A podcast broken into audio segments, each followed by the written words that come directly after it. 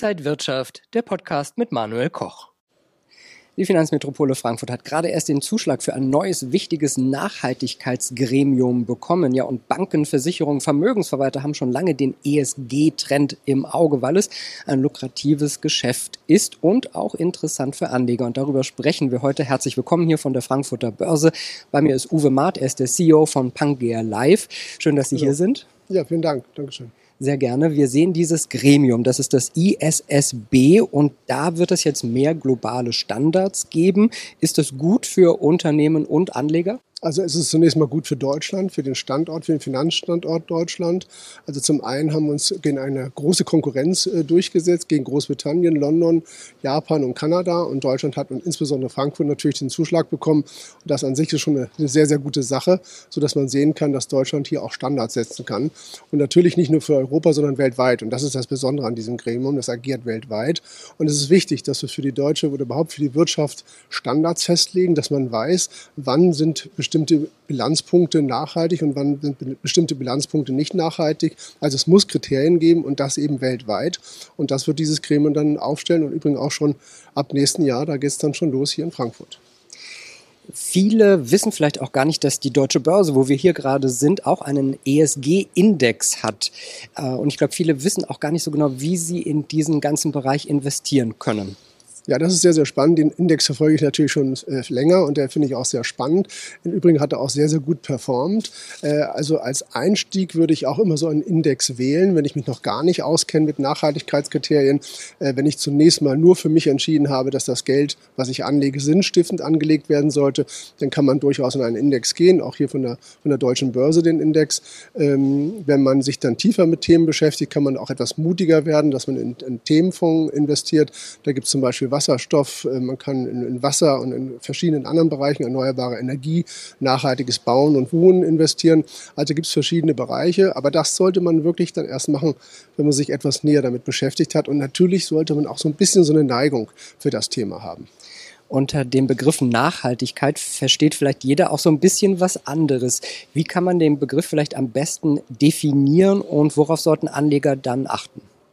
Also das Thema, das, das Wort Nachhaltigkeit ist nicht geschützt. Das ist das Problem an der ganzen Geschichte. Und äh, für den einen ist ein Bioapfel schon nachhaltig, für den anderen sagt man, nein, ich möchte noch mehr. Ich möchte auch wissen, dass er nicht na, dass er nachhaltig verpackt ist. Auch die Lieferketten.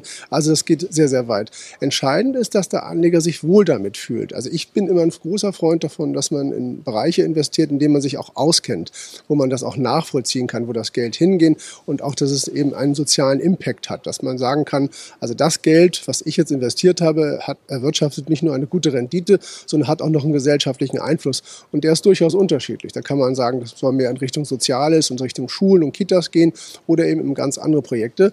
Aber ich bin immer ein Freund davon, dass der Anleger sich möglichst in ein Umfeld bewegt, was ihm auch gefällt. Und dann empfindet er das Thema Nachhaltigkeit auch als viel glaubhafter und als viel natürlicher. Der Branche wird jetzt auch öfter vorgeworfen, dass man einfach mit diesem, mit diesem grünen Trend eine Gewinnmaximierung erreichen will, dass man das so ein bisschen als Deckmantel benutzt. Worauf sollten Anleger dann vielleicht achten, wenn sie wirklich was Grünes suchen als Investment? Ja, das ist tatsächlich äh, ein ganz großes Thema, das Thema Greenwashing oder auch das Thema, äh, wie definiere ich wirklich nachhaltig und grün. Ähm, das ist ein sehr spezielles Thema. Da muss man ganz genau hingucken äh, und ist immer die Frage, was ich bewirken will. Also ist zum Beispiel so ein, so ein großer Chemieriese wie BASF, der im Best-in-Class-Ansatz gerne auch als grünes Investment genommen wird, aus Sicht des Anlegers grün und nachhaltig. Ich bin der Meinung, auch so ein Invest kann man durchaus durchaus tätigen, wenn man weiß, ich kann Einfluss nehmen auf der Hauptversammlung oder habe Leute, die Einfluss nehmen können auf der Hauptversammlung, dass dieser Konzern eben noch nachhaltiger und grün wird. Also man belohnt Firmen, auch Industrieunternehmen, die sich mehr nachhaltig und grün aufstellen. Natürlich bleibt die Diskussion, kann ein, ein Pharmahersteller oder ein Chemieriese, kann das ein grünes Investment sein? Aber das muss jeder wirklich für sich selbst entscheiden. Da gibt es verschiedene Wege und da gibt es auch kein richtig und kein falsch. Ich bleibe dabei, man sollte möglichst in einem Umfeld bleiben, wo man sich auskennt, kennt und was man auch nachvollziehen kann, dann, dann weiß ich auch, ob ein bestimmter Industriekonzern das entsprechend macht, also grün darstellt oder weniger grün darstellt. Gibt es denn überhaupt Finanzprodukte, die zu 100 Prozent nachhaltig sind? Also 100 Prozent, da traue ich mir auch keine Aussage zu treffen. 100 äh, Prozent grün heißt auch wirklich, die ganzen Lieferketten nachvollziehbar zu können, äh, nachvollziehbar zu machen.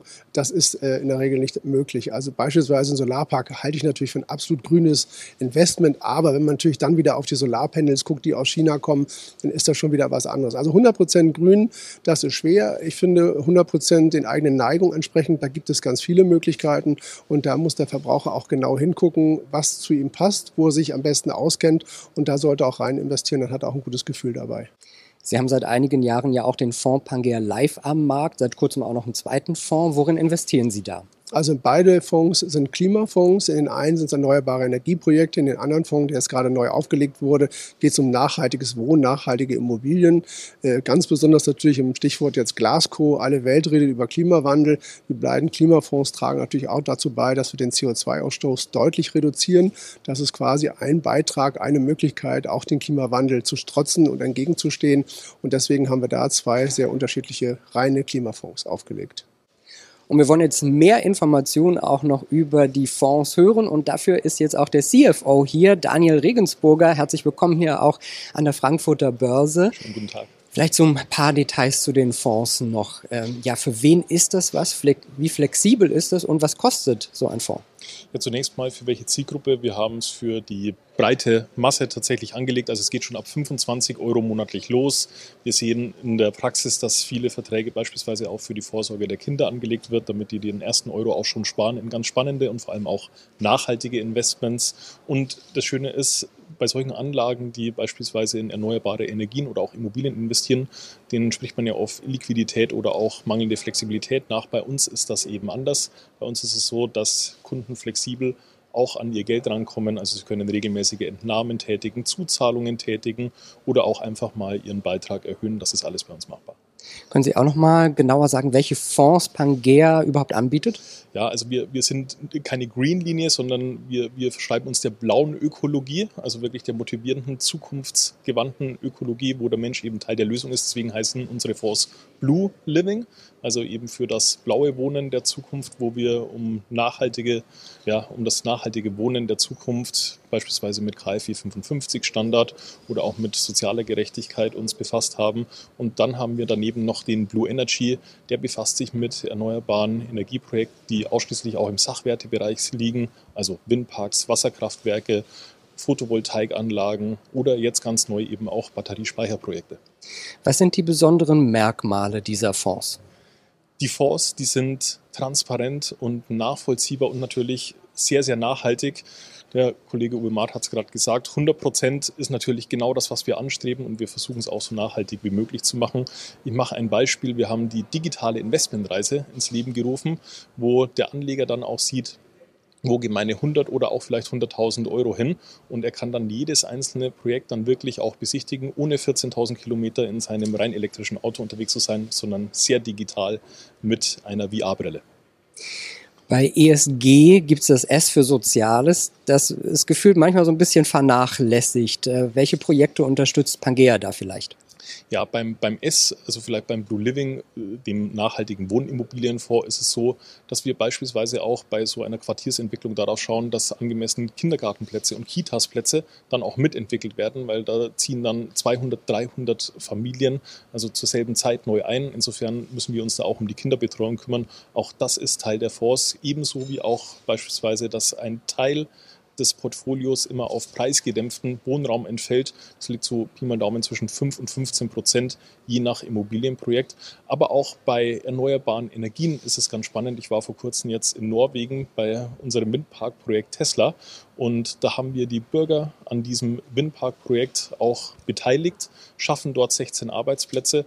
Und das Schöne ist, der Windpark und das Areal dahinter steht auf einem wunderschönen Fjord, wird auch freizeitmäßig von den Norwegern genutzt und dort werden beispielsweise im Winter Loipen gespurt, sodass wir auch eine echte Gemeinschaft, eine Community vor Ort schaffen. Das macht unsere Lösungen wirklich einzigartig. Also nicht nur eine Investing-Möglichkeit, sondern man schafft auch gleich noch einen Mehrwert. Eigentlich sehr schön. Ganz genau. Dankeschön, Daniel Regensburger und Uwe Maat von Pangea Live, dass Sie heute hier an der Frankfurter Börse waren. Und danke Ihnen, liebe Zuschauer, fürs Interesse. Bleiben Sie gesund und munter. Alles Gute. Bis zum nächsten Mal. Und wenn euch diese Sendung gefallen hat, dann abonniert gerne den Podcast von Inside Wirtschaft und gebt uns ein Like.